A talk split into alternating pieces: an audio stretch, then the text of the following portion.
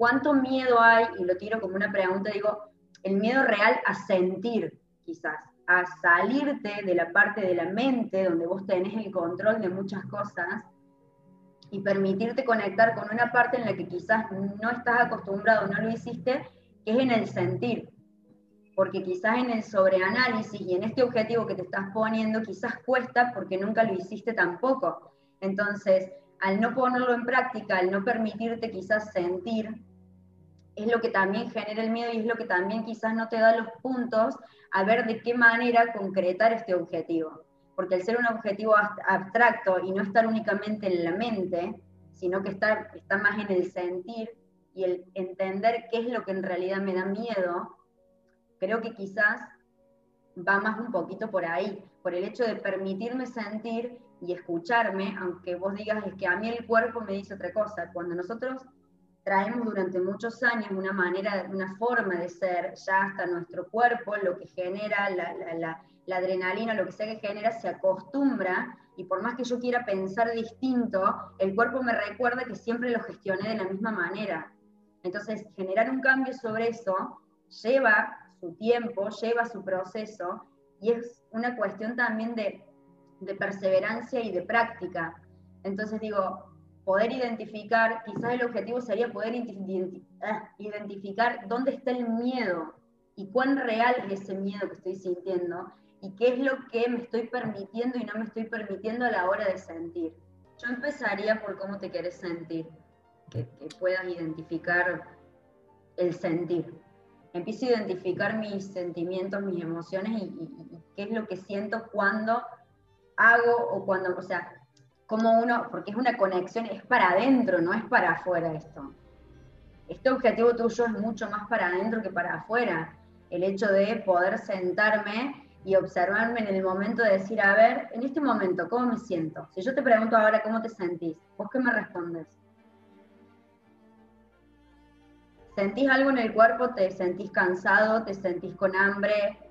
¿Querés hacer pis? ¿Qué, qué sentís? Primero la parte corporal, hacer como un chequeo un paneo, a ver, ¿cómo me siento? ¿Tengo frío, tengo calor, tengo, qué siento? Y después, ¿cómo me siento? ¿Me siento incómodo? ¿Me siento cómodo con lo que me están diciendo? ¿Me gusta? ¿Me molesta? ¿Qué me genera esto?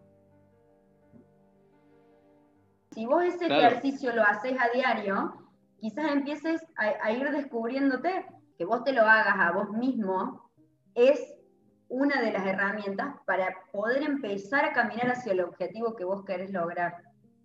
Pero si yo no sé qué siento y no sé lo que me pasa a diario y no, y no me identifico conmigo mismo y no puedo observarme a mí mismo, no voy a poder lograr un objetivo tan grande y tan abstracto como ese si soy una persona que tengo una mente muy racional.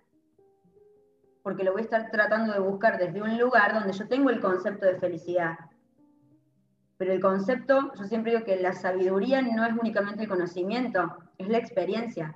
Yo lo sé cuando lo pasé por el cuerpo, cuando lo experimenté, no cuando lo conozco. Yo te puedo leer y darte definiciones de la Real Academia Española de un montón de palabras.